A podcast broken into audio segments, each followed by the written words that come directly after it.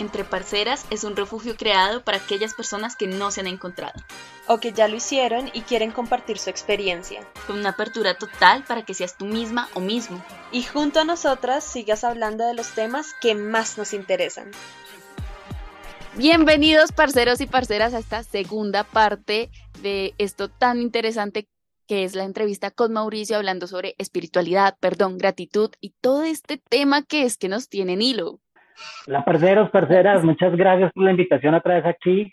Qué rico volver a estar acá en este espacio y seguir hablando de lo mío.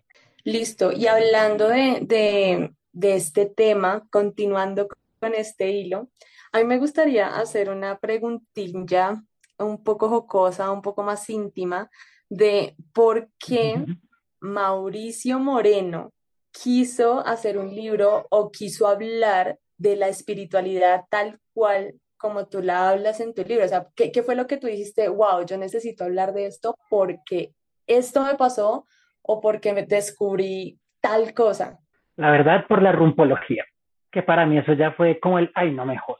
La rumpología es una, pues no podemos decir ciencia, es una cosa que se inventó la mamá de Stallone y eso no es el problema de Sylvester Stallone.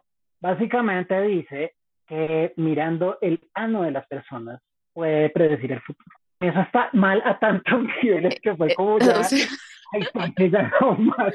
Stop, ¿a ti te inspiró el hecho de que el ano de la gente no debería poder predecir el futuro? Básicamente. No, y fue cuando dije, no, esto, esto ya está manga por hombro, o sea, ya, ya esto es mucho. Primero, ¿para qué quieres ver el futuro? Segundo, ¿por qué vas a mostrar el culo para que vean el futuro? Segundo, porque en el ano de tantas cosas. No sé y, eso eh, recibe el apoyo de gente como Alejandro Jodorowsky, por ejemplo, que para mí todo el mundo como que lo venera él y yo veo un tipo como muy, con unas ideas muy chéveres, pero muy, muy peleón, muy centrado en su ego, muy, no sé, hay cosas que no me cuadran mucho de él. Y está esta glorificación del el gran gurú, del gran, que me hacen decir como, oiga, me hicieron decir como, de pronto esto no tiene que ser tan complicado. De pronto no tenemos que creer cosas tan extremas y si las quieren creer, pues créanlas si la gente quiere ir a que le miren el hopo, pues que vaya. Pero sí, pero, pero no, no me digan que no soy espiritual por no creerlo. No digamos que un cristiano no es espiritual por ser cristiano y no budista, o un musulmán, o cualquier religión, un bahá'í, cualquier religión. Algunas de las mejores personas que conozco más espirituales son bahá'í, son cristianos, son judíos también. Entonces ahí es donde uno dice, ¿por qué tenemos que pelear con alguna creencia y por qué no más bien buscar algo que sea común a todas, algo que sea tan básico que cualquiera pueda aceptar, pero que nos permita vivir una vida bonita aquí en la tierra, una vida espiritualmente rica, más allá de nuestra creencia individual. Si quitamos la necesidad, no digo no crean en el paraíso, pero si quitamos la necesidad de un paraíso y un infierno y tratamos de hacerlo mejor en esta vida, no vamos a necesitar karma, no vamos a necesitar paraíso, no vamos a necesitar muchas nociones pertenecientes a varias religiones que uno dice como, oiga, seamos buena gente por ser buena gente. Eh, se me olvidó la frase de, Héctor Lavoe, pero era algo así como, es chévere ser famoso, pero es más chévere ser buena gente. Era algo así, se me olvidó. Pero, ¿por qué no simplemente somos buenas personas por ser buenas personas y no esperando algo más? Biológicamente estamos condicionados para que nos den algo más. Nos sentimos mejores por haberlo hecho. Los comportamientos prosociales son biológicamente premiados. Listo pero ¿por qué no simplemente quedarnos con esa recompensa y no esperar al más allá? O actuar por miedo, ¿no? Ajá, sí. sí. es mucho el tema de, yo lo veo también desde el miedo, ¿no? Porque, o es lo, la visión que yo tengo también un poco de la sociedad y de las religiones de si usted no es bueno, o era lo que yo escuchaba, se va a ir al infierno, por ejemplo. Entonces nos tienen este infierno gigante donde si yo me robo una papa, para allá voy a terminar. e incluso si me estoy muriendo de hambre, para allá voy a terminar o en los peores casos, ¿no? Que a la larga también mitiga cosas mm, más difíciles, ¿no? ¿no? No sé, no hacer trampa, no tratar mal al otro, no tratar mal a mamá o papá, sí, pero es como estar todo el tiempo recibiendo un látigo o tener unos ladrillos encima que dicen como, es que si hago mal me voy al infierno, es que si hago mal me voy al infierno, como si todo el tiempo alguien te estuviera vigilando 24/7 a ver en qué momento la cagas para mandarte para allá. Y yo digo, ay, güey, no, o sea, no y si no este vas a limpiar reencarnas en cucaracha. Entonces fíjate cómo esa idea del miedo está presente en muchas visiones y en muchas religiones. Em, incluso todavía en el New Age y en toda esta visión como más contemporánea, también está, también está. Tienes que vibrar bonito porque si no tu vida, porque si no, eh, porque si no vas a demorarte en reencarnar, porque un montón de cosas que es como el, sé bueno, porque si no, en vez de decir porque, oiga, pues sea bueno porque es más chévere ser bueno. Yo creo que podemos manejar una espiritualidad desde el, haga cosas que beneficien a los demás y lo beneficien a usted, porque es más chévere hacerlo así, porque no necesitamos ser compasivos con el otro, o sea, pensar en ser compasivos con el otro, si somos por naturaleza compasivos, si nos volvemos personas como que tratan de entender al otro y lo bonito es que todos esos son músculos que uno puede ejercitar, puede hacer ejercicios, puede aprender a ser compasivo, aprender a, a, todo eso para poder pues lograr como estos de comportamientos sociales positivos que favorecen a todo el mundo. Y es que al fin y al cabo como que lo, lo hacemos siempre para una retribución, no como tú lo decías antes, que qué chévere actuar bien por el simple hecho de ser buena persona, ¿sí? De ser buena, buena persona en el mundo en el que estoy, con las cosas que me rodean y la gente que me rodea, sino es que, que, que, que feo que actuemos, o así lo veo yo, en la que mm, mm, actuamos simplemente para conseguir algo bueno. O sea, si me porto bien, voy a ir al paraíso. Si me porto mal, entonces me voy para el, para el infierno, me voy a convertir en cucaracha. ¿Sí? No, no lo hacemos por el simple hecho de ser buena gente con lo que nos rodea. O sea, y, y, y entender eso es súper heavy. También hay una, una analogía. ¿Ustedes vieron Free Guy, la de Ryan Reynolds? Bueno, es una película muy... es divertida. pero, perdón por el spoiler, pero al puro final el personaje pues eh, central, el protagonista, se da cuenta de que él es básicamente una carta de amor de un programador a su novia y le dice a, la novia al personaje, pues la historia es un poco más compleja, pero le dice como, oiga, póngale atención a ese man, todo lo que usted ve en mí, que no soy real, es creado para usted, para que usted sea feliz, entonces pues póngale atención a que lo creó. Pero eso me dio la idea de por qué no hacemos que nuestra vida sea una carta de amor, una carta de amor, si uno quiere de Dios, de Dios, si uno quiere de uno mismo, de uno mismo, pero desde lo que soy, o sea, sin negar quiénes somos, sin negar lo que nos gusta, sin negar la, la persona que, que somos, lo que las circunstancias o Dios o Pikachu o quien sea ha creado, sin negar eso, ¿cómo puedo yo hacerme feliz y hacer feliz a los demás? Eso es para mí como la clave de todo esto, hacer que nuestra vida sea una carta de amor, buscar lo, el beneficio de todos, incluyéndolo a uno, eso es importantísimo recordarlo siempre, el beneficio de todos para la creación de un mundo mejor. La espiritualidad puede crear un mundo mejor, pero, pero si la manejamos desde el ego, desde el yo tengo que modificar el mundo a mi imagen para, para que por la ley de atracción entonces me sale trabajo, porque en vez de decir como yo hace poco pasé una hoja de vida a un sitio que no quiero, o bueno, no sé si quiero o no, pero dije, Dios, si allá tengo que aprender, mándame para allá y voy a hacer lo mejor que, que pueda. Si no, ni me llamen. No me han llamado, así que yo creo que hacer lo segundo, pero, pero fíjate, es decir, como si voy a estar allá, voy a hacer lo mejor que pueda. Siempre, en toda situación, tratar de beneficiarme a mí y al mundo con la persona que soy. Para mí eso es el centro de todo, el centro del servicio detrás de, de aprender a estar presente, de aprender a agradecer, de aprender a perdonar, de lo que yo consigo como espiritualidad. Qué padre, se escucha muy padre. Me haces pensar en lo mucho que cambia a veces el día de una persona por pequeños gestos que son más bien, mm, que son más bien bobadas, ¿no?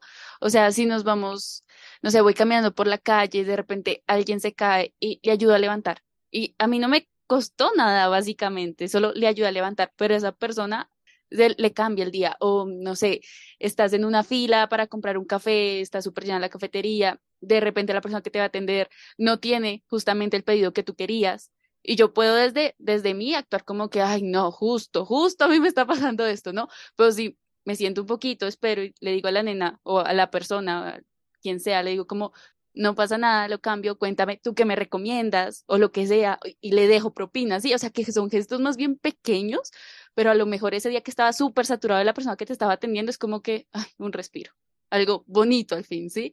Que pasa muchísimo, lo veía mucho últimamente en cosas como el servicio al cliente, ¿no? es tan difícil atender gente, tan, tan difícil, que cuando llega una persona que ni siquiera, ni siquiera es que sea fácil de atender, cuando llega una persona decente, es que, es, que es lo mínimo, esa, esa gente se alegra, o sea, las personas que estamos en atención al cliente nos alegramos, es como que, wow, me, me dijo, por favor, me dijo, gracias, es una bobada, no te cuesta nada hacerlo, pero les cambias el día. Y yo digo, como si empezáramos por ahí, con cositas tan pequeñas, uf, de verdad seríamos otros. Y lo que tú dices, ni siquiera es que uno le cueste y uno también se siente bien de hacerlo. O sea, la respuesta es positiva para ambos lados. Y si alguien te también se va a sentir bien.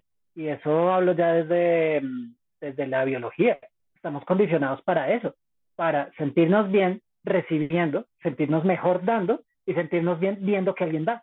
Por eso esos videos virales de, ay, no, que tan bonito lo que hizo este señor, yo no sé qué, por eso es que se mueven tanto. Porque uno dice como, ay, sí, pero para nuestra mente básicamente nosotros también dimos y nos recompensa igual. Entonces eso es lo interesante ahí de ver cómo biológicamente estamos condicionados. En el libro digo como la vida está tan bien hecha que estamos condicionados para hacer esas cosas. Condicionados para que nos guste ver el atardecer. Condicionados para que nos gusten los animales. Entonces son cosas que le dan mucho placer a la vida, pero que no solo, no solo son cosas que uno hace para el otro, sino que también hace para uno y eso es lo bueno. Uno también recibe a cambio de eso. Me haces pensar en algo que, que es muy fuerte, pero que es real, en cómo yo doy o cómo, cómo doy mi mejor versión, o ni siquiera mi mejor, mi mejor, sino como una versión más bien amable y empática con el mundo.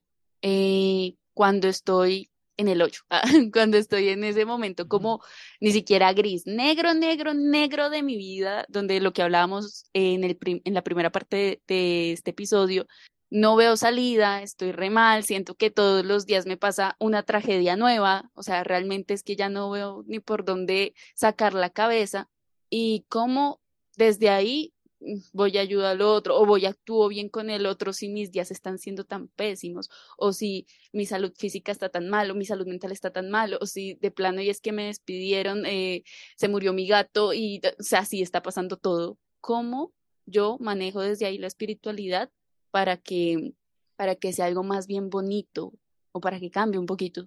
Haciendo todas esas cosas bonitas, por, eso es lo primero. El Dalai Lama decía en una conferencia si tú no puedes, si tú no estás bien primero, ¿cómo esperas poder ayudar a los demás?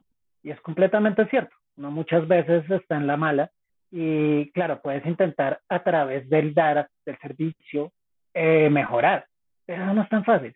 Entonces, es la primera persona con la que uno tiene que ser compasivo con uno. Eh, aceptar si uno necesita ayuda. O sea, si se necesita ayuda profesional y ya no se puede salir del hueco, buscarla aceptar eh, que uno tiene necesidades, que uno tiene dolores, sufrimientos y que son parte de la vida. Y no es decir como, sí, ayer escuchaba un podcast de, de Alberto Linero diciendo como, ¿cuál es la bendición que está escondida? No, yo digo, si usted está en la olla, usted no, usted no es sancocho. O sea, si usted está fregado, usted no pretenda pensar a largo plazo, no.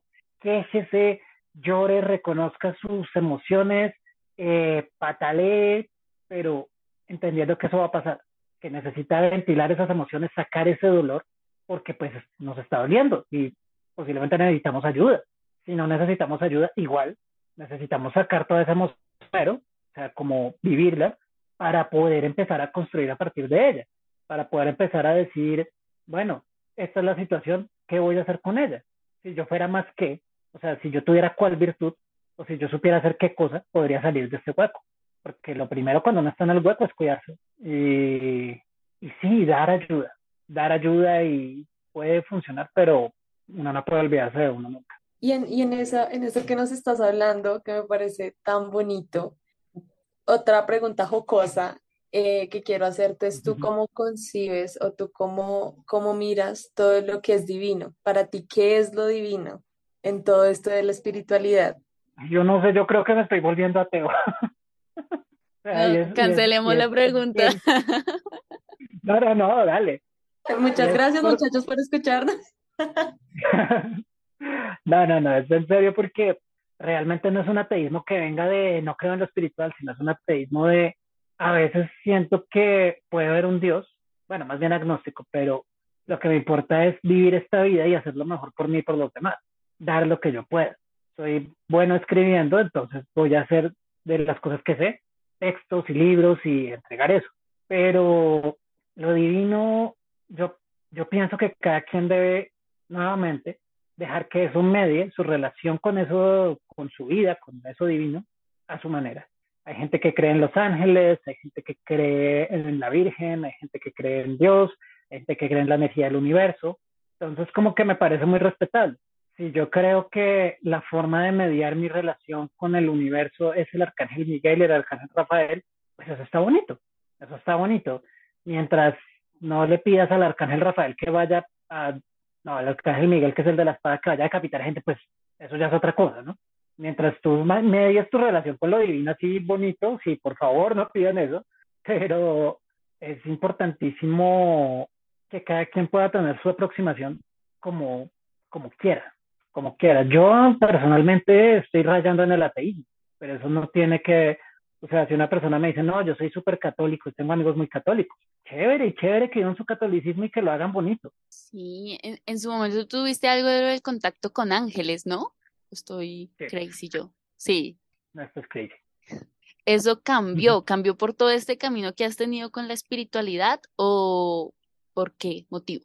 En parte por el camino con la espiritualidad, pero también porque me di cuenta de, de ya situaciones psicológicas mías que pues ya es otro, otro video, que me hicieron decir como, no voy a dejar de creer lo que creo.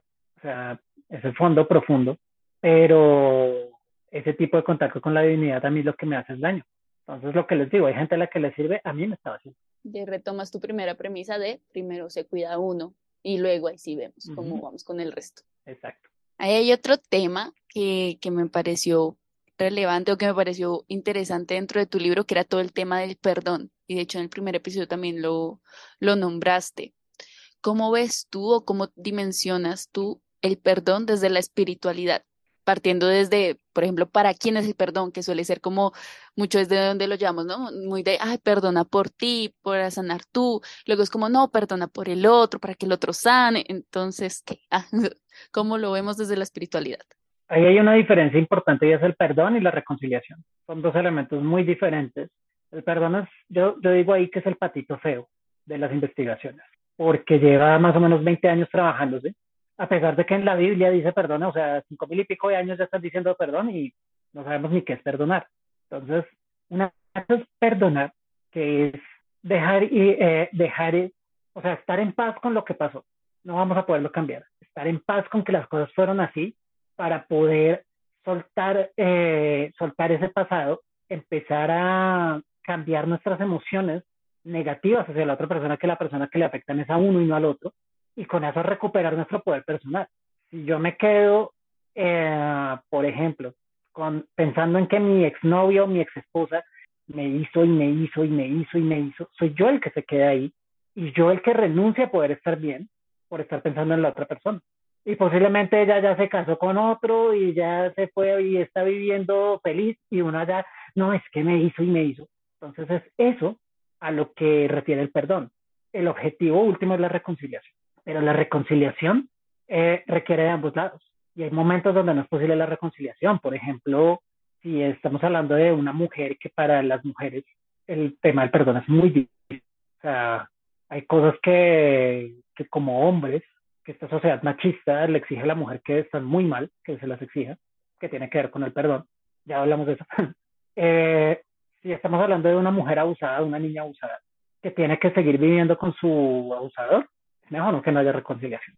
¿Por qué? Porque muy posiblemente el tipo va a seguir.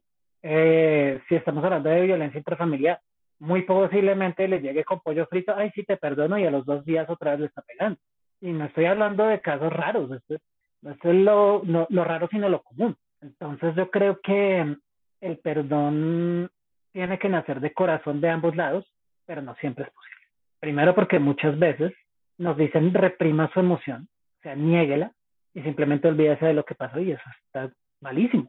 Uno tiene que reconocer esa emoción negativa para poder partir de ella y como que estar mejor. Eh, no quiere decir que el otro no tiene responsabilidad de nada, también está muy mal. Lo que decía en el caso de las mujeres es que la mujer se le obliga a perdonar a sus, al, abusador muy frecuentemente. Piensen en todos los escándalos en Hollywood, por ejemplo, de, de, mujeres abusadas o de mujeres que tuvieron que pagar favores sexuales para estar en una película. Y se les obliga a decir, no, tú tienes que perdonar. no le vas a dañar la carrera a él, perdona, eso es lo mejor para tu corazón. ¿Cuál que perdona que es lo mejor para tu corazón? Sí, eso es lo mejor para tu corazón, pero este infeliz tiene que ir a la cárcel, tiene que dejar de hacer lo que está haciendo. Entonces, en el caso de las mujeres, el perdón ha sido muy manipulado para que tengan que perdonar cosas que no se deben perdonar, para que tengan que reprimir la emoción que no deberían reprimir, para que tengan que seguir viviendo con abusadores, para que para no dañar una familia no eh, hagan público una situación o porque simplemente a las niñas no les creen. Entonces, el perdón es un tema muy importante, pero que hay que tocar con pinzas por eso. ¿Realmente queremos perdonar al otro? ¿Realmente el otro quiere que lo perdonemos? Que es del otro lado. Porque si el otro no va a cambiar su actitud, ¿para qué perdonarlo? Bueno, ¿para qué reconciliarse? Es un tema maravilloso, maravilloso, pero, pero tiene todas esas complicaciones. Total, y yo creo que con lo que más me quedo y lo que más me, me hace ruido justo de lo que dices es que a veces no es posible el perdón y es súper válido que tú digas, no, pues es que yo no quiero entrar a ese lado porque el daño está hecho, está en mí y se mantiene y no quiero perdonar y no quiero ir a ese proceso y no, o sea, no, es súper válido que una víctima de cualquier tipo de, de situación diga, no quiero, no quiero perdonar. Y eso nos lo han quitado mucho, nos lo, nos lo han mutilado un montón. Exacto, porque no le dejan a uno vivir su emoción, su rabia, su tristeza y su frustración y todas las cosas negativas que vienen cuando nos sentimos vulnerados, como no las hemos podido vivir, entonces no podemos perdonar, no podemos iniciar un proceso de perdón y es válido, es muy válido, aunque toda la esta visión New Age diga tienes que perdonar porque tienes que perdonar. Sí, ahí tocas algo súper importante, que era algo que yo hablaba con Carol la semana pasada, que era que muchas, eh, no, muchas veces no, todo el tiempo eh, el perdón se desgasta un montón. Ay, perdón, perdón, perdón, perdón, perdón, que ya nosotros no sabemos si cuándo se está diciendo de verdad, cuándo se está diciendo de corazón para poder tener esa, e, esa catarsis y poder hacer el proceso para perdonar. Sí, exacto. Y muchas veces digamos, o sea, no tenemos que ir lejos. Colombia es un país con un problema de violencia increíble. Y sea del lado que sea, porque aquí todos los lados han hecho barbaridades, básicamente se dice eso. Ay, perdón. No, tiene que haber un proceso de, arrepentimiento, de, de, que el otro lado pueda trabajar su emoción. Eso no es simplemente decir como, ay, ya, perdonémonos. Por eso, digamos, veía en un documental en Netflix una señora en Sudáfrica que decía, ya no puedo perdonar al que mató a mi marido. Y eso, pues, fue en el apartheid, ¿hace cuánto fue? Pero todavía no lo puede perdonar. Entonces, pues, hay que respetar eso y hay que respetar que ella tiene que vivir su luto y tiene que vivir su, posiblemente algún día lo logre. Pero, pues, mientras no haya un trabajo ahí sí psicológico y emocional que ayude a trabajar esa emoción, a liberarla, a entenderla a muchas manos, no se puede esperar algo diferente. Es verdad. Y bueno, Mau, así como, como recomendación final o como algo que, que quieras nombrar así final sobre la espiritualidad, ¿qué le dirías a nuestros escuchas? Digamos, yo tengo muy en la cabeza esto de la Santísima Trinidad que tú hablabas eh, en pro de la espiritualidad, ¿no? Todo esto de presencia, gratitud y perdón. Eh, ¿Hay algo respecto a eso con lo que te gustaría cerrar o alguna otra cosa que tú digas como que sí? Y si no, se los dejamos ahí de, de tareita. Vayan por ese libro que miren, está buenísimo. gracias, Caro, por, por las flores y gracias por el espacio. miren, el perdón no sirve para soltar el pasado. La gratitud no sirve para soltar el futuro. El presente es lo único que tenemos y eso lo dijeron hasta en Kung Fu Panda. El presente es lo único que tenemos no tenemos que estarnos pegando ni de lo que va a ser ni de lo que ya no es. Solo tenemos lo que tenemos en este momento. Claro, eso tiene 50 mil aristas y todo eso. Preocupémonos por vivir. Esa, siempre me acuerdo de una frase de, una canción de Inexcess que dice, vive, nena, vive. Vivamos, vivamos es que estamos teniendo. No quiere decir vivir a la loca, sino disfrutar este momento. Disfrutar lo que este momento tiene para darnos. Hay un poema de Rilke que a mí me encanta que dice, deja que todo te pase lo bueno y lo terrible, porque ningún sentimiento es el último. No, bueno, me falta un verso, pero esa es la idea. Y eso es todo lo que tengo para decirles. Vivamos esta vida, que es la única vida que tenemos. Si después hay otras vidas, bien por ellas, pero vivamos esta que es la que más nos importa Me y busquen el libro. y no, sí, busquen el libro, se los juro que no se van a arrepentir.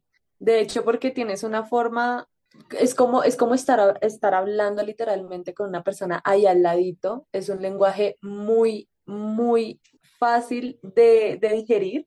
Y nada, de verdad, eh, dinos, Mau, eh, en todo lo que me, me, queda, si me dejas llamarte Mao, en dónde te podemos encontrar, em, cómo te podemos seguir, en dónde te podemos encontrar tu libro.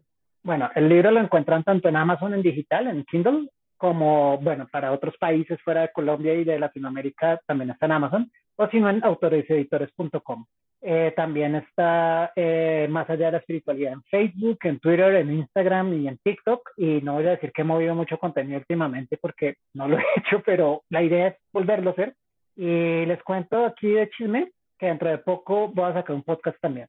El podcast va a tener, o sea, la intención es que todos los talleres que yo daba, digamos, hay una cosa y es que cada vez que hablo de depresión, la gente, la gente reacciona mucho porque es algo de lo que no se habla y de lo que es importantísimo hablar. Entonces, algunas ideas que tengo como para, no para tratar, porque pues eso no, ojalá pudiera, pero como para ayudar a aliviar síntomas y todo eso, va a estar ese taller ahí. Lo mismo un taller ahorita sale de cómo conectar con el propósito de vida de manera no metafísica, sino desde lo que uno es y de lo que uno le gusta hacer. El taller de cómo superar parejas, todo eso va a empezar a salir periódicamente en ese podcast. ¡Wow! Entonces este 2023 se viene, pero con toda. No, ahora sí, vamos, 2023, muévete.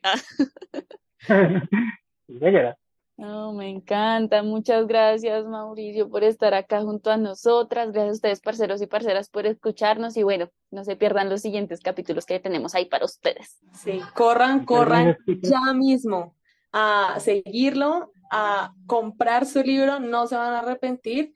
Y nada, parceros, los vemos y los esperamos que nos escuchen y escucharlos en un próximo episodio.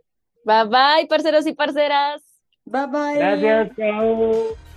Los invitamos a seguirnos en Instagram, donde todas las semanas dejamos un espacio abierto para que escriban sus experiencias respecto al tema de nuestro siguiente episodio. Gracias por escucharnos. Bye bye, parceros y parceras.